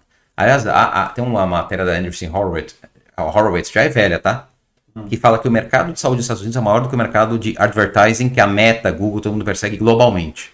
Né? Então, é, saúde é um lugar que tem uma dor gigantesca, custo exorbitante, serviço horroroso. Você não tem. Quem que é a Amazon da saúde? Você tem uma experiência de UX, como você tem Mercado Livre, que hoje dominou o Brasil, né? Quem que você tem um, um serviço desse? Né? Que funciona, que é fácil, que é no clique. Você não tem, entendeu? E, e a dor é gigante. É o maior TAM, né? o maior mercado que tem é, é, é, é saúde. No Brasil, 340 bi. Nos Estados Unidos, 20% do PIB. É gigantesco. Gigantesco. Então, então, assim, tem os grandes. A saúde foi ocupada pelos grandes grupos, inclusive alguns cearenses, mas eu acho que existe um, muita ineficiência para ser resolvida com tecnologia. Então, fintech, health tech, educação. Educação é uma área que eu amo, mas é um setor que está muito machucado. A gente pode falar disso depois, porque fizeram muita besteira em educação, cara. Muita besteira. E eu acho que isso acabou com o mercado. Né? Bem, tu tem experiência demais em educação. Conte aí as besteiras que fizeram. O Brasil, então vamos lá, eu tenho uma teoria sobre o que aconteceu na educação brasileira, né? Ah.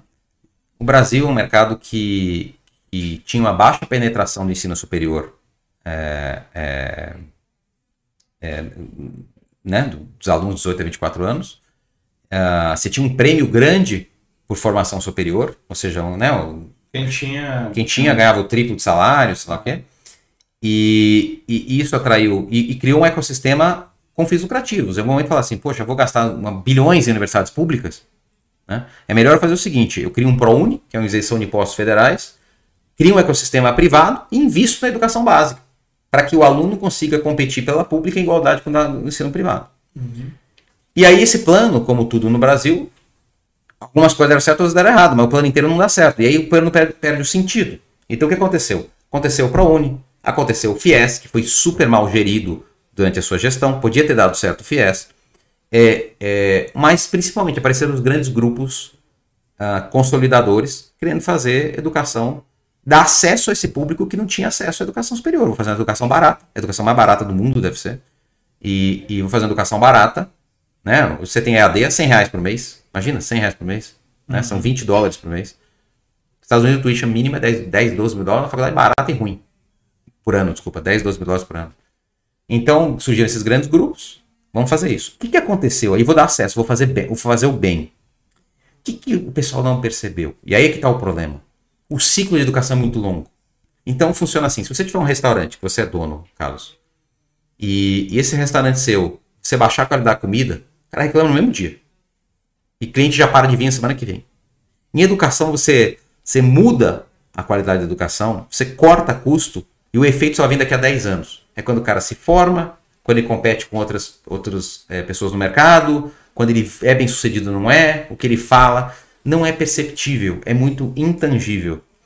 Eu acho que os grandes grupos começaram a cortar custo quando acabou o FIES. Né? Primeiro teve um primeiro movimento do viés, põe para dentro de qualquer jeito.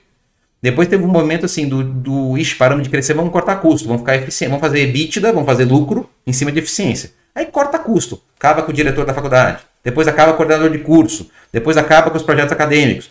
Vai acabando com as coisas, né? E, e ninguém reclama. Porque é um setor de, de, ciclo longo.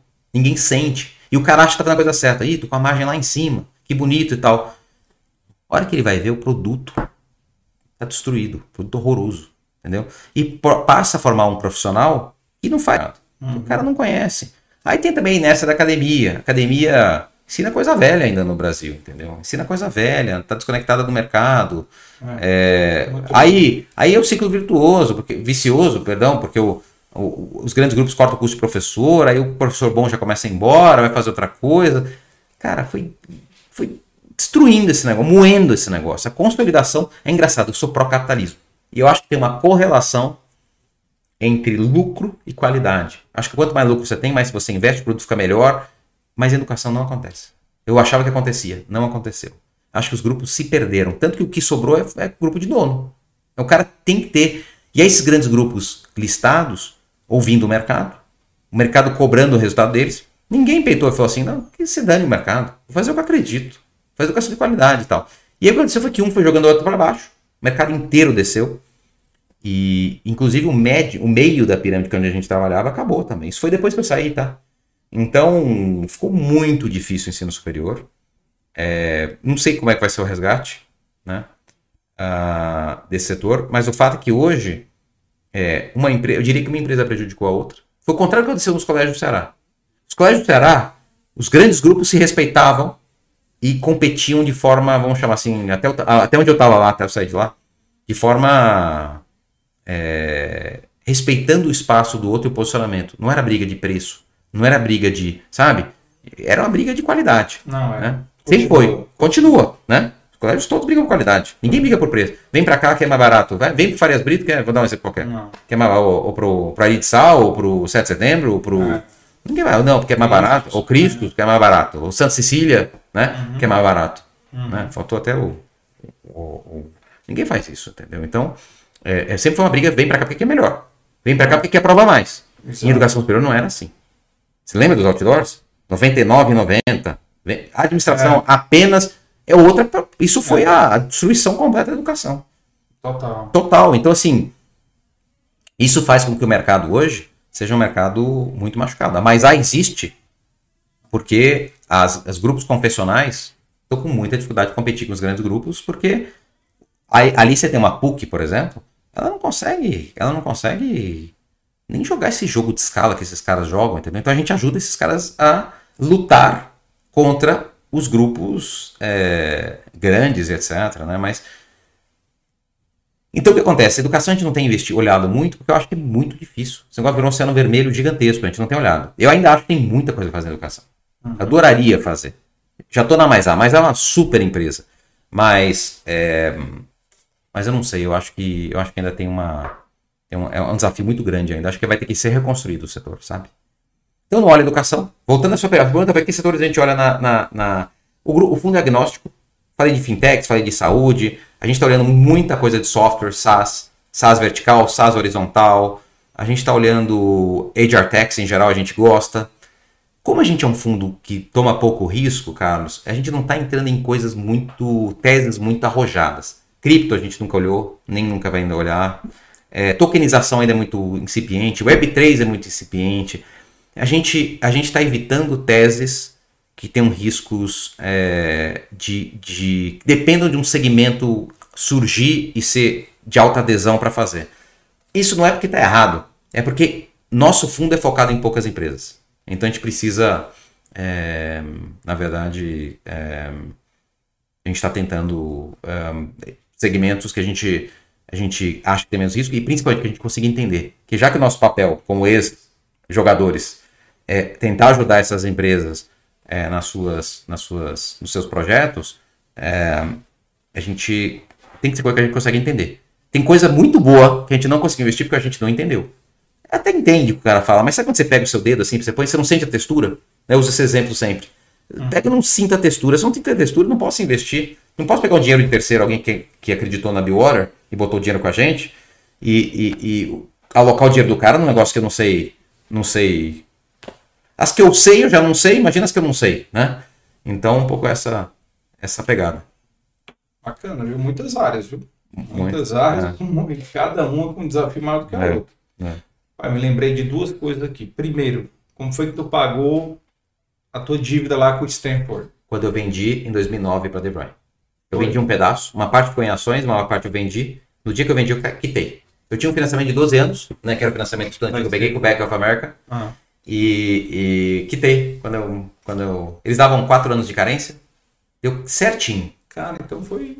Bateu Pagava só juro nos 4 ou 5 anos de carência, depois bateu certinho. Pum, paguei. Ou oh, coisa boa, né? Coisa boa. Aí quitei. Sou um bom pagador lá no Bank of America. Ah, por eu... enquanto. E qual é a empresa que tu investe lá no Ceará? Umas cinco. Clínica Sim. Clínica Sim? Uhum. Clínica Sim é, uma, é um projeto, é muito interessante. É, assim é uma. É uma assim, a Clínica Sim é o seguinte: tem nos shoppings lá, tem, tem em Recife, Sim, tem Recife, Fortaleza, Pará e Bahia. No Rio Mar, é? No Rio Mar tem. No Rio Mar tem, no Norte Shopping tem. O que, que é assim? Assim é é uma iniciativa do Denis. O Denis é um cara que fez Stanford também, lá no Ceará. Ah, e, e ele Um cara uma- para levar pro Dei Valor. ele é, ele é legal pra você conversar. Muito bom. E ele bolou esse negócio. O que ele via? Ele, ele, os pais são médicos e ele via, enquanto eh, os pais trabalhavam, eh, muita gente que não. Porque é o seguinte: como é que é o mercado brasileiro tá, de, de saúde? Você tem 220 milhões de pessoas no Brasil, arredondando. 50 milhões tem plano. Vou arredondar tudo redondo, tá? Número redondo. 50 milhões tem plano de saúde. 120 milhões, 100 milhões, 100, mi- 100 milhões não tem dinheiro para sair do SUS. E você tem uns 50 milhões que não tem plano e que de alguma forma consome esporadicamente é, é, saúde num sistema privado, clínicas independentes, etc. Consultas, né? Consultas, algum exame, eventualmente uma cirurgia vai pagar, cotiza na família. Esse público, 50 milhões, é um público sem plano e que não consegue entrar nos planos de saúde. E ele falou, cara, vou bolar um negócio aqui de uma clínica popular, mas digital. E quando ele tem a cabeça de sempre, eu quero fazer um negócio digital. Fazer um negócio, por exemplo, você pode ser assinante, você clica num, num- num- Se você é assinante da 5, você clica no botão, você fala com o médico na hora. Você imagina você que é do SUS, está com um filho com febre, à tarde em casa, você não sabe o que fazer, o que, que você faz? Você liga pro seu médico, né? Ou para pediatra, seu filho, doutora, tudo bem? Pô, tô com meu filho aqui, é, tá com febre, o que, que eu faço? Ela fala, não, dá predicine, dá Tilenol, vê se melhora, se melhorar, traz amanhã aqui no meu consultório. O cara do SUS, coitado. Tá lascado, vai lá pegar fila na UPA, sei lá onde. Então, ele falou o seguinte, pô, eu vou criar um negócio que é um híbrido do físico e digital. É uma clínica física, que vai ter 18 especialidades, tem todas as especialidades, com atendimento excelente, né, com uma facilidade de agendamento que é pu- botão do dedo, mas também eu vou integrar isso com o digital. Então, vou ter repositório integrado, informação do paciente, vou ter médico online, vou ter SM, é, o cara pode mandar um WhatsApp para o médico, e ele não é um médico, né, é um call center médico, mas o médico tem seu prontuário na mão, então ele trata você como seu médico te trata, porque ele te conhece, porque ele está abrindo o seu prontuário. Então, modelo híbrido de digital e físico. Eu acho que é uma das apostas que pode funcionar. É difícil executar na área médica. É um dos setores mais difíceis que eu já. A execução é difícil. Porque são muitas forças, assim, sabe? Mas é um negócio que a gente acredita muito. É, hoje o CEO da companhia chama-se Thiago Tourinho, foi CEO do Quinto Andar. O Denis está como é, chairman da empresa, executive chairman, né? então ele tem um papel super ativo. Thiago Tourinho toca a companhia. Monax e Temasek são sócios, Biora fez um cheque lá também. Então a gente hoje é um, é um negócio que eu acredito muito, sabe? A gente tem algumas coisas para destravar lá de crescimento, estamos destravando, de eficiência, mas é um projeto que eu acho que pode ser grande. Pode ser bem grande. Tá no Ceará, Pernambuco, Bahia Bahia, e Pará. Pará. Quatro praças grandes. É. Muito Ainda tem muito para crescer. É. No Ceará é grandinho, Pernambuco é grandinho, o resto ainda dá para crescer bastante. É. E a ideia é fazer um play regional mesmo. É fazer norte e nordeste primeiro e depois a gente vai para outros lugares. Nesses investimentos, vocês pensam em, em investir para IPO ou não? Puxa, esse negócio, isso todo mundo porque venture capital. todo mundo Todo mundo quer fazer É. IPO. Putz, é muito É. difícil se fazer IPO, cara, no Brasil. Em tech ainda, mais difícil ainda. Então, assim, eu acho que assim, você tem que mirar. Eu tenho que devolver o dinheiro para o meu investidor. Se você vai deixar seu dinheiro comigo oito anos, né? Na verdade, na média é cinco, seis anos, porque a gente tem um período de investimento um período de desinvestimento. Se você deixar seu dinheiro comigo cinco anos e a minha estratégia é líquida, eu tenho que fazer duas coisas. Primeiro, eu tenho que te dar um retorno mais alto que você teria nas outras coisas. Sim. Mas segundo, eu tenho que te devolver o dinheiro, né? Para eu te devolver o dinheiro, eu tenho que vender as empresas. Não dá para contar com a IPO. Você viu como é que é o Brasil? Quantas IPO teve esse ano? Né? Não acontece. Mas a janela fecha. Né? Então, é, é, a gente prefere uma estratégia que seja M&A, a estratégia principal de saída, ou seja, seja uma venda para um estratégico, Sim. mas eventualmente um IPO. O IPO seria o grande bônus. Né? Mas se não tiver IPO, a gente não pode, eu não posso comprometer o retorno do meu investidor com isso. Tem que dar o retorno, né? Tem que dar um retorno. Seja para o fusão, aquisição, M&A ou IPO. Aí, aprende que tem muita gente que só pensa em IPO, e aí você entra numa, numa rota. Outro, de novo, é outro elemento de, de, de que você te coloca num caminho só. Né? É, que virou uma espécie de moda, né? Você tem. E, e o detalhe do, do, do IPO também, o ponto negativo. Você tem que ficar transparente. Acho que isso não, é, isso não é problema. Acho que as empresas modernas todas são transparentes, sabe? Hoje, Os números que eu Mas tenho. os concorrentes, né? Entendeu? Não sei. Não acho que esse problema. Não é não? O problema do IPO é o seguinte: eu acho que os, o que os executivos não. Primeiro, o IPO foi fácil, foi mais fácil fazer IPO. Até um tempo. Na época do deslumbre, fazer IPO era uma coisa que saiu vários. Saiu, Uhum. Saíram, inclusive, alguns IPOs que não deveriam ter saído. Né? E eu acho que esse foi um problema, porque machucou os investidores. Um, um IPO com pouca liquidez de empresa pequena, que é small cap no Brasil, machucou o investidor. Aí o cara que machucou não quer mais fazer. Aí vai todo o dinheiro para LCA e CDB. Né? Porque, porque eu vou fazer IPO, investir em ação, no É. IPO. Toda empresa de IPO depois cai de preço. Né? Todo mundo se queimou nisso. né? É, então, é, eu acho que, mas eu acho que o que os empresários não entenderam é que IPO é meio, não é fim. IPO é um processo de capitalização e não de exit. Vê aí, a maioria dos caras que fizeram IPO não venderam participação. Estão aí tocando, ralando a empresa, apanhando de investidor. Você quer fazer dinheiro? A melhor maneira de fazer dinheiro é vender a sua empresa. IPO, ninguém faz dinheiro. Poucas pessoas fizeram direito. Agora para frente não vão fazer mais. IPO é um dinheiro, de- é uma maneira de se encontrar, de você injetar muito capital na sua companhia. Claro que tem exceções, tá? Falando de maneira geral. E, e perpetuar a sua companhia. É um sonho fazer um IPO. Mas não com o objetivo de você botar dinheiro no bolso. O objetivo é botar dinheiro na sua empresa. Entendeu? Inclusive o IPO onde o founder, o CEO está vendendo muito, né? O fundador, o acionista, o pessoal fica desconfiado. Geralmente tem lock-up, você fica preso. Tem uma série de questões. É. Série de questões. No Ceará nós temos um, um- Você acompanhou, porque você morava lá na época, um exemplo claro de uma empresa que foi vendida, que não foi feita IPO. Poderia ter sido feita IPO? Poderia, mas resolveu vender. Que foi a IPO, Várias. Né? Várias. Então, assim, vendeu uma quantia grande. Pega a história, não vou comentar os casos aqui, mas põe na sua. Vamos pensar junto aqui. Pensa, só pensa, não fala. As empresas que fizeram IPO no, no, no Ceará. A maioria, os founders estão lá ralando ainda igual. Tá. Ou seja, é meio. É, não vende- aliás, a maioria nem vendeu participação. Até para sinalizar para os investidores como eles acreditam nas suas companhias. Por sorte, são caras idealistas que estão fazendo a coisa para valer, tá? É, São caras, assim, muito bons. Mas, assim, é isso. É meio. é, Ah, vou ficar rico, vou fazer IPO. Fica rico no papel. é. Dinheiro no bolso é M&A. É M&A. É. É, O pessoal não entendeu isso, cara. Acho que agora aprenderam, agora entenderam. E não tô dizendo que você, pode, você não tem resposta certa, tá? Você pode ir pra rota A ou rota B, né? Você decide. Mas são duas rotas com propósitos muito diferentes. Muito diferentes. né? Depende do que você quer. Tem que definir o que quer, né? Tem que definir o que quer. Não pode, rico no IPO não tem. não pode ir na modinha, não É. pode ir na modinha. Mas isso, isso sabe o que acontece com as pessoas? Eu dei muita sorte, Carlos, de quebrar os 27 anos, os 26 anos lá, 27, aquela história que eu contei do Ike. Muita sorte que eu dei. É. Muita sorte, porque Mais cedo é mais fácil para aprender. Puta, imagina passar por isso. Um morro de. Todo dia, eu vou bater na madeira aqui. Todo dia eu penso nisso, né? Você pode dar errado, pode dar errado, tarará. É, é, mas eu acho que a sua chance de, de não cair em cilada quando você perde tudo e passa por isso. É por isso que o americano adora failure, né? Você vai fazer um application de MBA, sempre a pergunta é lá: qual o seu maior fracasso, por quê, etc. Sempre, sempre. Né? Porque você aprende muito. Sucesso você não sabe de onde, de onde, de onde vem, né? E constantemente a gente ouve né, os grandes empresários de tecnologia americanos falando dos insucessos hoje, né? Mais confortáveis, obviamente, para falar isso, né?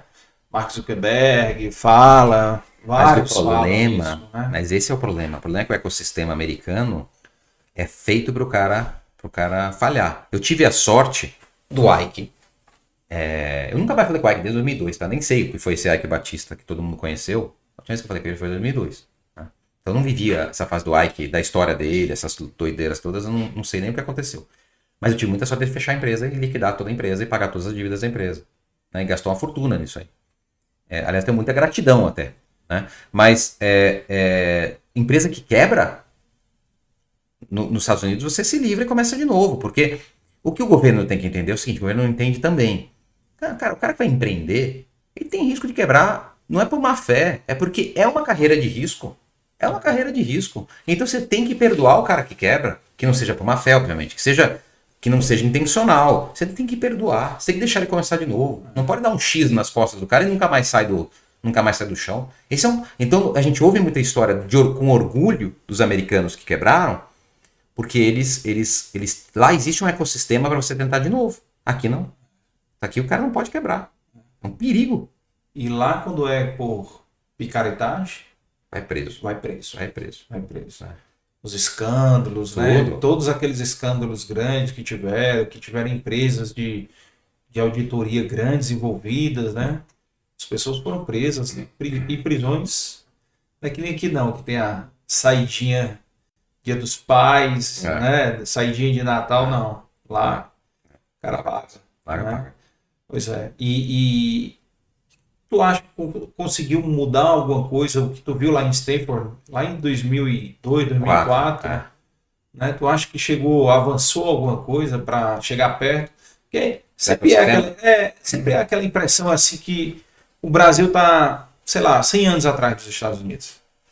Sempre tem, assim, quem já teve essa experiência, né, de ir lá, né? Eu- não tive experiência de fazer MBA lá, tive experiência de fazer high school lá, né, na, minha época de high school, senior, tudo. E a gente vê que a gente é muito atrasado. Muito atrasado em tudo. Então, em VC, a gente tem um belo um catch-up. Hoje tem 300 fundos no Brasil. São fundos de qualidade, fundos bons. É, eu acho que os fundos erraram a estratégia nos últimos anos. Muitos deles, né? Tem exceções, muitos erraram a estratégia. Eu acho assim, você não pode ir com muita sede ao pote, para usar o mesmo exemplo que eu usei há, há um pouco tempo atrás, né? E aí é, foi aquela, foi aquela é, é, corrida ao pote de ouro desenfreada Uhum. né? Mas existe um ecossistema criado de venture hoje no Brasil. Não é muito aquém do que deveria ser, tá? Mas se os Estados Unidos era nota 10, a gente era nota 1, hoje os Estados Unidos é 10, a gente é 4. Tá? A gente andou, andou bastante. É, o ecossistema empre- é, é, de impostos e regulatórios para fazer empreendedorismo no Brasil é horroroso. Horroroso. Continua. Negócio de limitada, e não ter agem limitada. Tem um monte de problema de conselho, de stock, stock option até hoje não é pactuado a legislação no Brasil. Tem um monte, quer dizer, é pactuado do jeito errado, com, como se fosse salário, um negócio complicado. Então, é, é, é, tá muito aquém do que deveria ser. Ao mesmo tempo, para mim, eu- na minha visão, essa é oportunidade. Porque vai, tem que acontecer. Alguém vai ter que criar esse ecossistema. Paulo Guedes queria ter feito, não fez. né? Não conseguiu fazer. É, mas alguém vai ter que fazer. Em algum momento alguém vai ter que fazer um ecossistema de empreendedorismo, porque é o, o que faz o Brasil deixar de ser um exportador de commodity, né? É se ele conseguir criar um, um incentivo para a criação de cérebros, de empresas, de empresas é, do futuro, né? Então eu acho que tem que acontecer em algum momento. né? Enquanto isso não acontece de forma estrutural, nós vamos, nós com o Bewater vamos procurando os bolsos onde está acontecendo, né? E mitigando o risco, né? Dentro de um segmento que eu deveria dar um retorno muito maior do que você tem em renda fixa, com mais risco, obviamente. né? Eu, eu- eu falo assim, que a gente está num segmento de alternativos. Eu sou na carteira de um investidor, eu sou o cara de alternativos. Então, alternativos você tem lá 10% do seu patrimônio, 20% no máximo, 30% é arrojado. É, mas é aquele, aquele, aquele pedaço do seu patrimônio que quando dá certo, fica bonito, né?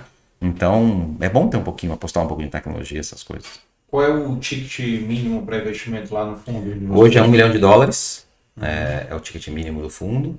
Ahn, e, porque a gente, porque é um é um fundo de 100 milhões de dólares, a gente não quer, a gente não quer ter muita gente, eu não consigo dar atenção também, sabe? A gente, eu acho que o que a gente tem para oferecer no curto prazo é a gente ser uma boutique, né? É o atender você no todo o dia que você quiser falar comigo, é dar para alguns investidores nossos a exposição ao ecossistema, é, ao que está tá acontecendo na tecnologia, participar das empresas, poder co-investir. Então, e, e eu também tenho um problema regulatório, tá? Eu só posso fazer no meu fundo a estrutura que é offshore, está montada, só para investidor qualificado americano. Então, também é, é um pouco por aí, assim, a gente. Por isso que o site é todo em inglês. É inglês porque é, é, tem uma frase de minha autoria na DeVry que era o seguinte: quem faz inglês só faz uma vez. Eu lembro que quando a gente começou a, a lá no, na DeVry, quando a DeVry entrou, a pessoa fazia a apresentação em português. Eu falei, cara, não faz. Eles vão pedir pra você traduzir. Aí o cara que fazer de novo a apresentação. Então eu, falava, eu faço tudo em inglês, cara. Quem faz inglês só faz uma vez. Apresentação, slide, tudo, porque você vai mandar pra um gringo, você tem que traduzir. Né? Então, é, é um e quem está aqui tem a obrigação de falar. Ah, já foi essa fase, É. né? Já tem que saber ler. pelo- Não precisa saber falar, mas saber ler precisa, né? Não, já precisa saber Ah. outra língua já. Ah, mas é fácil. né? Ou põe lá para traduzir, vai no Google. No máximo, pede chat, o chat GPT traduzir. É. E, Mas- e mercado de, de, de tecnologia aqui no, na América Latina, vocês têm olhado isso ou não? Tem aparecido para vocês? Bastante. É, Nossa, 300 empresas que a gente viu, só tecnologia. Mas é América Latina ou é só Brasil? Ah, isso foi só Brasil, apesar de aparecer algumas de América Latina. Então, deixa eu contar. A nossa estratégia, no fundo, é América Latina. Tá. Eu acho que as a Revelo, que é um investimento nosso, tem 15 países. É, sourcing em 15 países para vender desenvolvedor nos Estados Unidos. Ah, vai acabar sendo América Latina, mas eu acho que no curto prazo a gente deveria focar em, em founders brasileiros. Então, nós estamos privilegiando Tem um mercado grande também, né? gigante. Mas eu acho que a gente não, a gente tem que aprender a operar em México, tem que aprender, são, é um mercado grande também. Colômbia, Colômbia, Chile, Peru, são mercados bons. Apenas esses quatro que eu acabei de mencionar são mercados bons. É, a Argentina não tá. Argentina, Quem infelizmente, sabe, né? Vai ter eleição agora. Quem uma sabe? pena a Argentina. Cara, é, uma coisa interessante é porque no Brasil tem mudado bastante os, os governos, né? Entra a esquerda, sai a esquerda, entra a direita, depois entra a esquerda de novo, e aí sai e entra a direita de novo. Tem acontecido isso, né? E isso, aparentemente, né, tem sido até bom, né? Porque você vê como é que estão os vizinhos, né? Claro. E aí aquilo dali chega você, não, tem que mudar, tem que mudar, né? E infelizmente os governos, a gente vê, isso é uma tendência maior pelos governos de esquerda, eles incham muito a máquina, né? E o empreendedor, que, que é empreendedor, trabalha ali contando centavos, né? Como é que ele, você vai É, ter uma... a essência da, da esquerda é, é o intervencionismo. Né? é, É, da direita liberdade. Agora, o que, eu- o que eu acho engraçado desse negócio de esquerda e direita é que eu não queria ter que comprar o pacote. Né? Que hora que você vai para esquerda ou para É. direita, você compra um pacote que vem com tudo. com tudo. Ah, Vem a parte social, humana, religiosa. É. Porra, bicho, eu quero ter minha opinião, assim. Eu devia ter 50 itens do menu para marcar X. Os caras não, os caras É. querem te do- tomar um pacote inteiro ou o pacote outro É. inteiro. É, é suco com bolacha e, e- e arroz e, e sorvete. Fala, pô, mas não quero sorvete, eu quero suco sem sorvete. E é engraçado, porque eu acho que tem virtudes dos dois lados. Tem coisas certas de um lado e do outro, mas assim, economicamente eu sou liberal. É, Econômica, na economia, eu acredito que a economia é liberal. Total liberal. Desoneração, essas coisas todas. Bota a economia para rodar. Também- Agora, Também ecossistema. vim de 15 anos de empresa de ônibus, viu? Então, assim, que era Pois totalmente regulamentado. Mas, mas eu não queria. Mas não compro o pacote inteiro da direita, tá? Eu não compro. Eu, eu, eu, eu, eu queria ter meu próprio menu. Mas hoje ficou esse mundo polarizado, né? Acho que as pessoas. Engraçado, né? Eu, eu escrevi uma matéria sobre isso um dia, sobre. Acho que o cara escreve. Eu não sei o que acontece com esse mundo, cara. As pessoas, as pessoas, as pessoas perderam a. Ficaram agressivas, cara. Perderam um pouco a habilidade de entender o ponto de vista do outro. Eu vejo, eu vejo, eu vejo coisa ruim e coisa boa dos dois lados, entendeu? E, e, eu acho que ficou tudo muito extremo, entendeu? Não, o pior é que as pessoas hoje não sabem nem justificar por que, que são um lado ou por que, que são outro. Eu acho que o pior é isso, sabe? É. O pior é aquele Maria vai com as outras, É. né? Que não sabe nem justificar Sabe, o aí- porquê aí o que ele que tá faz? naquele lado. Aí ele faz o seguinte, ele escreve no Instagram, aí não pode mudar de ideia, né? Porque na hora que É, você escreve, Botou no Instagram. acabou. Você ali assinou com sangue que aquilo é posição resto da vida. Então, você- eu, eu, eu gosto, eu, eu queria, eu gosto de ter liberdade de mudar de ideia. Eu mudo de ideia todo dia sobre as coisas, entendeu? Eu fico pensando. Às vezes os caras falam, por que que você... E aí vem aquela, aquela pessoa, você falou isso pra mim ano passado, você está se contradizendo. Eu falei, não, eu mudei, mudei de ideia. Ué, Ah, agora o quê? Eu tenho que ficar na mesma ideia o resto da vida? Entendeu? Ah. Não tô me contradizendo, eu mudei de ideia, cara. Eu achava aquilo melhor, eu pensei, me convenceram no contrário. Puta, é libertador, Carlos. Você poder ter liberdade de ir pra qualquer... Qualquer é libertador.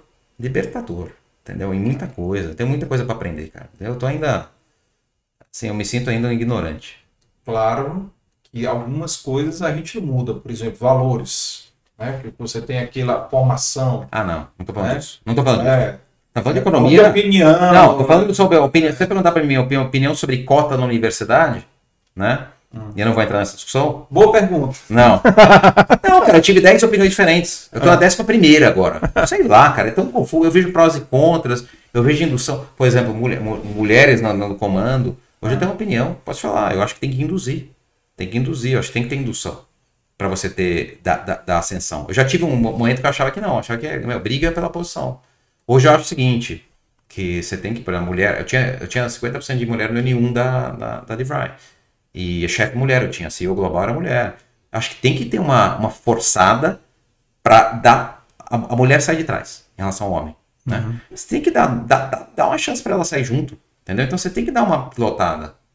essa vaga eu quero mulher. Entrevista as mulheres. Se não achar nenhuma boa, você vai pro homem. Mas assim, dá chance. Ah, mas vai demorar mais. Vai demorar mais. Começa antes. Agora, quando você acha mulher, mulher que sobrevive Uhum. né, ao, ao, ao sistema dos homens, ao mundo dos homens, Uhum. é melhor que os homens. Porque ela sobreviveu ao ecossistema machista. Uhum. Ela sobreviveu à resistência, né? É. é, é, criada pela sociedade machista. Então por aí vai, sabe? Tô dizendo o seguinte, esse é um ponto, por exemplo, tô dando só um exemplo qualquer, de ponto de vista que eu tô amadurecendo ainda. Pode ser que semana ano que vem eu tenha outra opinião, né? Uhum. Então eu acho que é isso, cara. Eu acho que a gente vai ficando 50 anos meia vida, né? E a gente já tem que dar uma... Tem que dar uma... Tô brincando. Tá chegando, Não 4.9, 4.9. 4.9. Não, tô brincando. Não sei qual é é a nossa duração de vida, mas assim, eu sei que... Acho que é bom você se permitir, né? É. Não, é importante também, né? É, Degas, fazendo aqui um, perguntas comuns aqui para os meus convidados. Anda. Momento mais difícil da sua vida pessoal e profissional. Pessoal foi a perda do meu pai. Tragicamente, para Praticamente, um acidente aéreo. É, para lembrar aí, E é o engraçado. lembra, né? É engraçado, cara. É... Sorte. Hum. Eu já tava um ano em São Paulo. Comprei BMEC. Então eu convivi um ano com ele. Porque lembra, eu fiquei 12 anos no Ceará. Sim, sim, sim. Dei muita sorte. 16, né? Foi em 16. É. Eu fiquei- ele, não, não, ele em faleceu, em, 16. ele faleceu em 17. 17. Então É. eu dei muita sorte de estar aqui. Aproveitou mais. Aproveitei bastante. E eu posso falar, o meu pai faleceu e eu não tinha nenhuma pendência com ele, não tinha nada. Tá tudo Uhum. bem, assim. Então, eu não queria que ele tivesse morrido aos 69 anos, né? Mas. E no acidente aéreo, um negócio que eu sou apaixonado. Uhum. foi engraçado, foi nessa hora que eu falei, ou eu paro de voar. É, e foi um acidente, putz, igual um cara que sai de carro e bate no poste, sabe? Foi um acidente besta, besta. E que não era pra ter acontecido. Se não fosse naquele. Se ele tivesse decolado meia hora depois, não tinha acontecido. Se tivesse Foi, decolado foi tempo, foi foi também. tempo. Se tivesse decolado meia hora antes, não tinha... se o piloto não se tivesse pressionado, não tinha acontecido. Se o meu pai tivesse com o piloto, não tinha acontecido. Você tem tanta coisa que você fala C, C, C, C, C, C. Então, assim, eu prefiro não pensar, sabe? Ah. Mas, mas eu, em algum momento eu falei assim, ou eu paro de voar, ou eu vou ser o melhor piloto que eu posso ser. E aí minha aviação mudou muito de nível de 2017 para cá. Hum. Mas voltando à história, é, meu pai era, era a pessoa forte da família, né? Era a referência, era um cara que Uhum. eu não trabalhei, eu não conseguiria trabalhar com ele. A gente ia brigar muito, muito, muito, muito. Eu, foi a maior. Tanto, tanto que eu fui melhor. Eu, eu tinha a opção de ou eu ia ser amigo dele, ou eu ia trabalhar com ele. Eu optei ser amigo dele. E eu sempre falava pra ele, pô, pai, tem uma inveja das famílias que conseguem trabalhar. Pô, é tão bonito quando o pai e filho trabalham juntos e o pai confia no filho, né? Porque tem aqueles dois modelos, né? Tem o pai empresário, o filho é o cachorro dele, né? É. Fica lá na sala ali, é. o filho do seu não sei o quê, filho não sei o quê. Tem até dó desses meninos, né? Tem outro não, que o pai que põe o filho no pedestal, deixa o cara errar, deixa quebrar a cara. Eu acho lindo. Eu já Acho vi lindo. muito dos dois. É Mas eu óbvio. vejo mais do cachorro. No cachorro? É o que eu vejo mais. É horroroso. É horroroso. É É horroroso. É horroroso. O pai não faz nada, não trabalha na associação, não faz É ali porque o pai, o empresário fez tudo, né? Então ele acha que ele é imortal, acha que ele que É. que só ele faz, só ele sabe. que os filhos não têm E competência. aí cria um monte de bolha, assim, os meninos ficam ruins. É. Tem que deixar o menino errar. Eu acho que eu não conseguiria errar na frente do meu pai. Por isso que eu fugi. Eu acho que um antídoto realmente é o, é o- é o filho sair, sair da, da- do eco, do, do- né? Sair da. da- e, e fazer alguma coisa sozinho, vem para São Paulo trabalhar, depois volta. É. É, alguma coisa assim, muitos fazem, né? Esse caminho de, de, de, de voltar. E então eu acho que. Mas assim, a perda do meu pai foi muito dolorida para a família inteira, cara. Ela, ela- meu pai não estava preparado, ele não preparou nada. Eu fiz minha carreira inteira solo. Uhum. Ah, aí me juntei na família, hoje meus irmãos, tá tudo bem, tudo ótimo. A gente. É, lógico que um Tu é mais velho, não? sou mais velho. Um conselho familiar não é igual um conselho profissional, né? Tem as suas dinâmicas, mas, mas cara, mas tem suas virtudes também. Então, profissional foram vários. Quando eu quebrei com o Ike, né? Quando eu era sócio dele, que a empresa acabou, falo quebrei, mas a empresa acabou. Quando eu cheguei em Fortaleza sem nada, enfrentei um monte de problema regulatório e etc. E a Santa Bia apareceu aí, ó. Santa Bia apareceu. E a outra coisa que eu posso dizer. Não, não, não são esses dois. São esses dois. O terceiro momento que eu diria, eu ia dizer, assim, eh, Billwater, né? A Billwater eu comecei do zero de novo, né? Imagina, você tem uma carreira bem sucedida, eu era conhecido em ensino superior, eu vou começar de novo. Então vem o prazer de começar de novo, mas vem a dor também, É. né? De você ter que reconstruir a marca, provar quem você é. Aí eu fa aí eu faço fundraising, tem gente que é, não responde, não faz e tal. Você tem que contar a história, bate, bate, bate, bate, bate. Mas vai dando certo, você vai ficando feliz, porque é aquela, aquela aquele, também aquele sentimento que você já teve de realização, de construção, você tem de novo, Sim. né? Mas essa primeira fase de empreender, por isso que eu respeito empreendedor, por isso que eu atendo todo mundo. É, ser empreendedor não é fácil, cara. Não é fácil. Eu tô sendo de novo, aos 50 anos, né? A gente já criou uma escala, poxa, o negócio tá legal. Mas, é, mas foram quatro. Cara, eu tô, eu tô, trabalhando hoje o dobro que eu trabalhava quando eu saí do The Brand em 2019. Porque lá eu geria um. um, um, era, um, era, um era um navio, mas é um navio maduro. Né? Hoje eu estou construindo barco. Então, assim, construindo barco é legal, porque construir de novo, é moderninho, muita coisa legal, gente legal. Projetos diferentes, trago experiência para não errar. Mas construir de novo, né? Então. É, é, tem, tem um prazer de você começar algo novo, né? Tem o desafio, a adrenalina, né? É. Também tem, tem isso. Mas tu traz a bagagem também, né? Que vai te minimizar muitos erros que tu cometeu lá no. Sim, espero. Começo. Assim espero. Vai comer, vai fazer que, fazer que né, cometer novos erros, né? É. Ah, é. Esse é o problema. Os é. erros que você não, não mapeou ainda, né? É. Bom, pelo menos é errar pequeno e rápido. O segredo é errar pequeno. Errar você vai errar. Erra é. pequeno e rápido. Com certeza. Vira rápido. Não, não, se, não se apega, bicho. Não se apega. O que mais se diz, né? É. R pequeno e R rápido, é. que você não se minimiza. É, não se apega. Porque depois errar grande é pior. Sem dúvida nenhuma. Eu acho que a parte psicológica, a gente tá falando das pessoas, comportamentos e tal. Eu acho que hoje o que eu tenho de mais valioso é que eu, eu assim, eu tenho meus defeitos, tá? Sou ansioso, eu sou impulsivo, é, às vezes eu falo muito. É, eu tenho uma série de defeitos. Mas, cara, mas eu por dentro sou resolvido como eu nunca fui. Então, ego, mudar de ideia, que a gente estava falando agora há pouco, ir para um lado para o outro, mudar de estratégia, eu não me abraço com nada. Cara. Eu acho que eu consigo, sabe? Não me, nada me afeta a minha, minha, o meu emocional, assim, minha estabilidade emocional. Do ponto tô falando de negócios, obviamente, né? uhum. né? É, nenhuma decisão, mudar de ideia, mudar para cá, ir para lá. E eu falei isso na reunião, defendi, deu errado, tem que mudar de ideia, meu sócio está certo, eu estou errado. Putz, isso aqui não existe no meu, no meu dia a dia. Não existe. Minha cabeça ela é solta e resolvida e a minha a minha autoconfiança é ina, inabalável pelo que me digam ou que façam. Então eu me permito é, me adequar, mudar, ajustar. Isso eu acho que é uma coisa que eu cheguei na plenitude assim. Então nesse ponto tem um monte de problema, tem mais uns 20 problemas, mas esse aí eu resolvi, esse dou um check. É. é. Importante, importante. Meu amigo, tem um presente para você aqui uma caneca do Dei Valor Opa, aí, ó. Vou usar. Obrigado. Caneca aí, não sei se você gosta de café, chá. Adoro, adoro café. Até demais, viu? Tem que, é. gostar, de, tem que gostar menos de café. É. Café, é café, o Ceará é, é exemplo. Aí, ó. Dei valor. Obrigado. Olha aí, tem uma frasinha atrás aí, olha aí, esse encaixa. Comece o caminho para o sucesso seguindo duas regras. Número um, comece. Essa é boa. Número dois, não desista. Concordo 100%. Tá falando sobre isso ontem, acredita? Ontem à noite. É? Exatamente isso. Exatamente isso. Olha que engraçado. Olha aí. Obrigado. É, é que nem aqui eu dei valor também. Desistir já passou várias vezes. Estamos é, aí no episódio já 215, com mais esse especial São Paulo. Então, estamos avançando.